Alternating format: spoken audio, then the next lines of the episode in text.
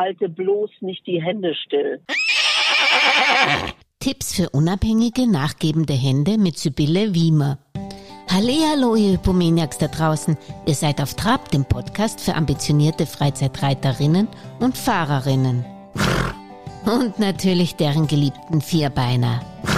Hi Velvet, bist du am nächsten Wochenende am 25. und 26. September auch in Schlosshof? Na sicher, Dancer. Mike Geidner führt mich persönlich durch die Halle. Na dann gehe ich vielleicht auch. Julia, gibt es noch Karten? Ja, es gibt noch für schnell entschlossene Zuschauerinnen und auch für einen Teilnehmer Restkarten. Info unter www auf trab.eu oder ihr schreibt mir bis nächsten Mittwoch noch an julia.auftrab.eu. Jetzt aber zu unserem Podcast-Gast, den ihr vielleicht schon von der letzten Auf Trab-Folge, der Trick gegen den Hüftknick kennt, die ihr natürlich nachhören könnt. In dieser Episode verrät uns die mobile Reitlehrerin Sibylle Wiemer jedenfalls, warum die Reiterhände entgegen anderslautender Meinungen in Bewegung sein sollten. Ich finde ja. die Hände beim Reiten überhaupt das Schwierigste. Also, dass ich die nicht so hochhebe, dass ich sie nicht nach unten drücke, damit ich sie, dass ich nicht sie zu weit auseinandernehme, dass ich sie nicht zu eng zusammenklebe, dass ich den Druck genau. auf den Zügel mit, also die Sally Swift hat immer so schöne Bilder, wie als wenn ich einen Vogel in meiner Hand habe und trotzdem den Daumen drauf tue, dass er nicht wegfliegt. Also, das sind ja so viele Themen und da würde ich gerne noch Richtig. das ansprechen, was auch ein typischer Fehler ist, dass man die Hände nach unten drückt. Woher kommt das eigentlich? Und es gibt ja in der früheren Reitschule hat man ja immer gesagt, die müssen genau eine 90 Grad Winkel sein, die Ellbogen. Aber das hängt ja auch von der Körperstatur ab, wie groß, wie lang mein Körper zu, zu meinen Händen ist oder was, äh, was empfiehlst du da eigentlich? Das ist eine interessante Frage. Ich glaube, dass es ein ganz großes Problem in der Reiterei ist, dass wir sehr formal denken. Das mhm. heißt, das, was du eben gesagt hast, sind ja erstmal Formalitäten. Sollen die Arme einen 90 Grad Winkel machen, dann ist die Linie zum Pferdemaul nur dann nicht gebrochen, wenn das Pferd in, in höchste Aufrichtung geht. Mhm. So, da wir ja aber mehr oder weniger erstmal alle Freizeitreiter sind, wer hat denn sein Pferd in so einer Ausrichtung? Ja. So, dann leben wir auch noch in einer Zeit, wo irgendwie Rollkur und Co. von sich grüßen lassen und die Pferde, viele, viele Pferde, einen falschen Knick zeigen. Ja. Einen falschen Knick zeigen und eher mit dem Maul ja sehr tief sind. Mhm. So, und wir leben, auch da würde ich gerne nochmal einen Amerikaner zitieren, The Germans are obsessed by deep head. Ich weiß nicht, ob das in Österreich genauso ist, aber ich glaube ja. Ähm, wenn der Kopf des Pferdes nicht unten ist, geraten ja. alle Menschen, die ich kenne, in Panik. Ja. Und ich sage immer, mein Gott, nun lass ihn doch mal einmal den Kopf hochnehmen. Der, da passiert doch nichts. Ja. Also wo, wo fängt er an, wirklich den Rücken so zu verkürzen, dass er sich schädigt? Mhm. Dazu muss er das Genick aufmachen und den Kopf sehr hoch nehmen, so dass oben wirklich so eine Art Schüssel entsteht. Weißt du, dass die Ohren dir als Reiter entgegenkommen. und das wollen wir eben auf keinen Fall. Also da sind wir klar, aber lass den doch mal einmal den Kopf heben. Also davon geht ja das Pferd nicht kaputt. Aber mhm. Wir haben natürlich, also mit anderen Worten haben wir konventionelle Reiterweise, die sagt, das Pferd muss am Zügel gehen, damit er über den Rücken mit aktiver Hinterhand gegen die Hand sich abstößt und dann irgendwie rund und irgendwie so. Mhm. Ja, kann man so ausdrücken. Dann wird aber gesagt, die Hand muss still sein. Okay, kann man so singen. Also Hände ruhig. Oder ja, Hände ruhig, Hände tragen, Hände runter ich meine ehrlich, welcher Reiter hat diese Sätze noch nicht gehört? Ja. Und dann habe ich mal in einem Zeitungsartikel geschrieben, sind wir denn alle zu blöd oder wieso zahlen wir Tausende von Euro für diese Sätze und kriegen die nicht umgesetzt? Ja. Ja, weil aus meiner Sicht dieses, ich sag mal, diese Obsession, dass das Pferd sofort den Kopf unten halten muss und mhm. mit Hände still und macht bloß nichts in Kombi mit einer Reitunterricht, der nicht eine absolute Zügelunabhängigkeit gelehrt hat, bevor wir überhaupt die Zügel damals in die Hand bekommen haben. Ja. Das ist fatal. Und mhm. ich glaube, das ist das ganz große Problem der Reiterei. Mhm. Und dann kommen andere Reitweisen, die sagen, mal ganz kurz und tragt doch die Hände einfach mal ein bisschen höher. Dann kriegen aber die ersten schon wieder eine Vollkrise. Die hohe Hand zäumt bei. Ja, aber nicht, wenn der Zügel locker ist. Die zäumt ja nur bei, wenn gezogen wird. Ja, aber da sind wir uns wieder einig. Ziehen wollen wir ja alle nicht. Ja. Aber eine tiefe Hand, die überm Widerrist festgestellt ist, die ruckt dem Pferd rhythmisch im Maul rum. Ja. Das ist ja auch nicht das, was wir wollen. Was machen wir dann? genau, was machen wir dann? Und das ist mein Alltag. Das ist mein Alltag. Also erstmal nehme ich den Leuten mal die Angst, bewegt euch mal. Mhm. So, jetzt müssen wir erstmal gucken. Also von den, jetzt gehen wir erstmal in die Anatomie von uns Menschen. Von unseren Händen aus gehen vier Muskelketten, zwei nach vorne, zwei nach hinten auf den Rücken, zwei vorne in die Brust rein. Mhm. Das heißt im Klartext, wenn wir die Arme feststellen, dann ist irgendwas in der Brust oder in der Brustwirbelsäule oder im oberen Rücken auch mit fest. Mhm. Wenn da aber was fest ist, wie soll denn der arme Gaul dann noch am Zügel gehen? Das kann er ja gar nicht. Ja. Meine alte Reitlehrer Eva, die ist heute 75 Jahre alt, die sagt heute noch, zwischen der Schulter und dem Pferd darf, Pferdemaul darf nichts fest sein. Mhm. Wenn wir nur ein Gelenk auf dem Weg feststellen, ein verkantetes Handgelenk, ein festgestellter Ellbogen zu tief, zu hoch, zu fest, zu was auch immer, eine Schulter, die die Arme nach außen hebt oder nach innen drückt oder nach hinten zieht oder was auch immer, Finger, die offen sind und irgendwie noch versuchen, sich an diesem, ich nenne das jetzt mal Zügel zu hangeln. Finger, die krampfhaft fest sind, alles das macht doch die Anlehnung ans Pferdemaul eigentlich unmöglich. Ja. Und dann kommen wir wieder mit Satz 1. Die Obsession ist aber da, der Kopf muss immer unten sein, der, wenn nicht. So, und dann kann ich nur sagen, jetzt lasst ihr mal eure Pferde in Frieden und jetzt macht ihr mal genau was anderes, was ihr nie gemacht habt.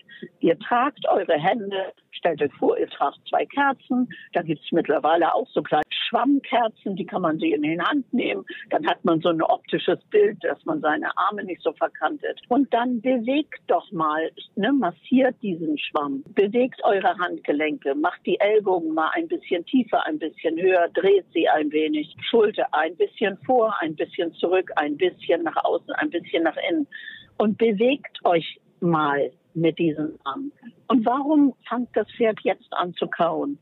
Warum fängt das Pferd jetzt an, am Zügel zu gehen, wo du plötzlich Dinge machst, die du sonst, oh Gott, oh Gott, oh Gott, ich darf ja nicht. Und dann sind die Leute immer völlig verwirrt und dann sag ich so, und auf der Basis arbeiten wir jetzt mal weiter. dann gibt es Übungen und dann gibt es Materialien und es gibt alles Mögliche. Und mein Hauptbild ist, halte bloß nicht die Hände still, mhm. sondern sei das Jojo. Mit anderen Worten, das Pferdemaul bewegt sich in jeder Gangart anders. Mhm. Und deine Hände müssen diesen Bewegungen folgen. Das ist erstmal Anlehnung herstellen, Kontakt herstellen und dann in diesem Kontakt noch lernen, Einfluss zu nehmen. Kau mal, bieg dich, mhm. den Kopf so, richte dich mehr auf, mach dies, mach das in Kombi natürlich immer mit einem geschlossenen Sitz, mit aktiver Hinterhand, bla bla. Also das, ich sage ja nicht, dass das die Hand alleine macht, aber die Hand, der Körper alleine kann es auch nicht machen. Mhm. Es muss eine Kombi aus dem allen sein. Und wenn ja. man immer alles gut machen will, dann passiert aber da vielleicht dann auch das Gegenteil, dass man wie ein Wackelpudding da oben mit seinen Händen herumhantiert. Ja, aber der Wackelpudding ist ein anderes Problem. Also der Wackelpudding, also das sind die Hände, die unruhig sind. Ja. Das ist aber wieder, das ist ein Reitlehrerfehler in frühen Tagen. Das sage ich ganz ehrlich. Ja. Wir bewegen uns, stell dir vor, wir fangen jetzt an zu reiten. Wir ja. sind, was weiß ich, 20, 30 Jahre alt ja. und wir fangen an zu reiten. Mhm. Und dann werden wir relativ schnell in eine Abteilung geschickt und sollen irgendwo da hin und her. Und haben vielleicht auch schon mal Leichtraben geübt und finden alles noch sehr wackelig. Mhm. Wie sollen wir denn lernen, ich sage jetzt mal, mit baumelnden Beinen verschiedene Armbewegungen zu machen in allen Gangarten, damit der Popo seine Balance findet und die Beine nicht mehr dafür da sind, sich festzuhalten und die Arme dabei Boxbewegungen, Arme kreisen, mhm. Äh, verschiedene, ne, zu hoch, zu tief, zu breit, es alles tun können. Man muss ja eigentlich in jedem Moment die Arme, die Hände verändern können. Mhm. Wenn sie locker sind und nicht mehr an irgendwas festhalten und wenn es ein seelisches Festhalten am Zügel ist, weißt du, was ich meine? So, und wenn ich das nie gelernt habe und dann kommt ein Reitlehrer und sagt, halt die Hände still, dann versuche ich, das kannst du auf dem Stuhl versuchen, dann versuche ich die Hände still zu halten. Ich nehme meine Ellbogen, ich beuge meine Ellbogen, ich mache meine Fäuste und halte die Hände still. Mhm. Und jetzt hops mal durch die Wohnung.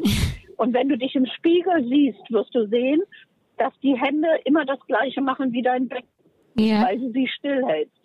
Das Gehirn stellt die Verbindung zwischen den Händen und dem Becken still. Mhm. Das Gehirn ist brav. Es macht genau das, was der Reitlehrer sagt. Aber wir wollen genau diese Muskelkette zwischen den Händen und dem Becken, die wollen wir ja durchbrechen. Ja. Das Becken soll mitschwingen, während die Hände dem Pferdemaul folgen. Ja. Und das ist die ganz große Krux. Okay. Und das muss man lernen und üben und man muss sich abmühen und man darf Hilfsmittel nehmen und das ist, das ist ganz, ganz große Problem, dass eben viele das am Anfang nicht lernen. Und dann ist es eben so, mhm. so doof, wenn man das dann später, wenn möglichst, wenn man schon ein eigenes Pferd hat, anfangen muss, solche Übungen zu machen. Und dann ist immer einer meiner ersten Übungen, sage ich, kommt ihr Lieben, ich schicke euch mal ein Video, wie man die Hände hält. Und jetzt übt ihr einfach ganz, ganz viele Sachen einfach mal einhändig zu reiten. Die Seitengänge, die Übergänge, das ja. Angaloppieren alleine damit die innere Hand nicht mehr irgendwelche wilden Sachen macht. Mhm. Weil wenn die innere Hand zurückgeht beim Angaloppieren, geht in der Regel das innere Knie auch hoch. Ja. Also muss man die Hand vielleicht mal ausschalten und einfach wieder an der Beinposition arbeiten und das Pferd hat seine Ruhe dabei, weil die äußere Hand ist ja nicht das Problem beim Angaloppieren, ja. sondern in der Regel die innere. Die innere. Und da gibt es tausende von Tricks, die man dann anwenden kann, um das dann auch im Nachhinein alles noch zu schulen. Mhm. Aber wir drehen uns im Kreis. Es ist ein, ein bisschen ein Vorwurf an all meine Kollegen, die sich diese Anfangszeit nicht nehmen, gleichzeitig mit der Entschuldigung für all meine Kollegen, mhm. wie ist das wirtschaftlich möglich? Eine Longenstunde müsste 50 Euro kosten, mhm. um das wirtschaftlich möglich zu machen. Ja. Und das ist das Geld, was, was kein Reitanfänger ausgeben würden, ja. würde. Ne? Noch eins zu den Händen. Warum ist es so typisch, dass man die Hände nach unten drückt? Wie kann man sich das erklären und wie kann man da dagegen arbeiten? Bleiben wir nochmal bei der Verbindung zwischen Becken und Händen. Ja. Ähm, in der Regel drückt derjenige Reiter das, oder vor allen Dingen Reiterinnen, Männer machen das gar nicht so oft, ähm, Reiterinnen, die, die die Hände nach unten drücken. Ja. Das sind all die, die auch ein bisschen mehr ähm, auf dem Spalt sitzen, die vielleicht das Hohlkreuz haben, die das Becken etwas nach vorne gekippt haben. Aha. Und ich sage immer, stellt euch vor, aus eurem Becken, aus den Knochen, und vorne aus der Bauchmuskulatur entsteht eine Salatschüssel, eine innerliche Schüssel. Mhm. Diese Schüssel sollte beim Antraben hinten rausschwappen, nicht vorne. Ja. Sie sollte beim Galoppieren entweder hinten rausschwappen oder in einer anderen Phase des Galoppsprungs vorne mhm. innen ein bisschen rausschwappen. Ja. Und diese Bilder mit dieser beweglichen Salatschüssel, ja ähm, machen die Zusammenhänge aber sehr deutlich. Weil ja, wenn die Salatschüssel vorne, wenn die Salatschüssel nach vorne ihr, ihre, ihre, ähm, ihre Flüssigkeit verliert, mhm. in Anführungsstrichen, dann stützt der Mensch sich auf. Weil mhm. eigentlich ist er ja nicht mehr in seinem Gleichgewicht. Wenn das Pferd bremst, fällt man noch mehr nach vorne. Ja. Ganz oft ähm, ähm, sieht man dann auch Unterschenkel, die sehr schnell nach hinten wandern oder vielleicht auch übertrieben nach hinten wandern. Ja. Ähm, äh, ganz oft klemmende Oberschenkel, weil irgendwo muss das Gleichgewicht ja hergestellt werden. Irgendwie versucht man ja nicht runterzufallen, mhm. obwohl man nicht frei auf seinem Popo sitzt. Mhm. Okay. Ja, da gibt es natürlich auch eine ganze Menge Möglichkeiten, aber ich glaube, dir ist, glaube ich, so deutlich oder euch Lehrer, äh, Zuhörern so deutlich geworden. Die runtergedrückten Hände kriegt man nicht weg, weil man das Becken nicht erstmal mobilisiert und auf den Popo bringt. Der Körper kann das nicht. Wie soll er das machen? Der, der Knackpunkt ist das Becken und das gilt eigentlich für alles. Ja. Hochgezogene Absätze, runtergedrückte Hände, solche Sachen. Als erstes gucken wir immer, ist das Becken wirklich frei beweglich und in diesen alles, was irgendwie draußen bei den Füßen und bei den Händen oder so weit weg von der Körpermitte passiert, hängt eben ganz, ganz viel mit dem Becken zu tun. Und deswegen würde ich sagen, solche Dinge würde ich erstmal am Becken arbeiten mhm. und dann dazu sagen, wieder trag deine Hände, als hättest du zwei Kerzen mhm. und fühl mal in deine Oberarme. Fühl in die Oberarme, also nimm, das kann man jetzt auf den Stuhl nehmen, nimm mit deiner linken Hand deine rechten Oberarm mal in die Hand und fühl mal, wie hoch oder tief du deine Hand hältst, so dass Bizeps und Trizeps beide arbeiten müssen. Mhm. Alles, was unten ist, Richtung gestreckter Arm, ist Trizeps. Ja. Alles, was nach oben ist, mit stark gebeugten Armen, ist Bizeps. Mhm. Und fühl mal, rechter Winkel ist immer noch ein bisschen mehr Bizeps als Trizeps, aber ja. ungefähr 10 Zentimeter darunter. Wenn du jetzt ganz kleine Bewegungen machst, dann merkst du, das ist der Punkt, wo beide Muskeln gleich arbeiten. Und da muss unser Arm hin. Eigentlich ganz, ganz einfach. Also es hört sich jetzt wieder großkotzig an, aber wir, wir müssen eigentlich nur unseren Körper fragen. Wir dürfen nicht brav machen, was der Reitlehrer sagt, sondern sagen, wie setze ich das um, was er sagt? Mhm, mh. das, ich kann das nicht umsetzen, wenn ein Muskel zu viel arbeitet. Also mhm. muss ich beide Muskeln arbeiten lassen. Und das ist ungefähr 10 Zentimeter unter der Waagerechten. Mhm. So, und höher und tiefer. Und der Witz ist, bei 90 Prozent der Reitern ist das genau das, was es immer heißt, eine Faustbreit über dem Widerriss. Ja. Tu die eine Faust auf den Widerriss, tu die andere Faust oben drauf ja. und dann tust du sie wieder beide auf die Hände, also beide auf die Höhe von der zweiten Faust. Und siehe da, das ist in der Regel genau das. das Dieser lustig, Punkt, ja. wo das genau ist. Mhm. Es sei denn, du hast extrem lange Oberkörper, dann muss sie manchmal etwas tiefer oder etwas höher. Mhm. Oder ich, also die Länge des Oberkörpers kann kleine Veränderungen machen. Also ah. ich zum Beispiel bin sehr klein und mein Abstand zwischen äh, Bauchnabel und Beckenboden ist also ich weiß nicht, wie ich es nennen soll, da ist nicht viel. Ne? Ja. Also natürlich habe ich da Körper, aber da ist nicht so viel Raum. Und es gibt aber andere, die haben einen sehr langen unteren Unter Oberkörper. Mhm. Und dann kommt es drauf, dann kommt wieder die Übung. Fass dir einmal an den Arm und guck, wo dein Körper mhm. optimal funktioniert. Mhm. Und folge nicht blind einer formellen Ansage deines Zeitlehrers.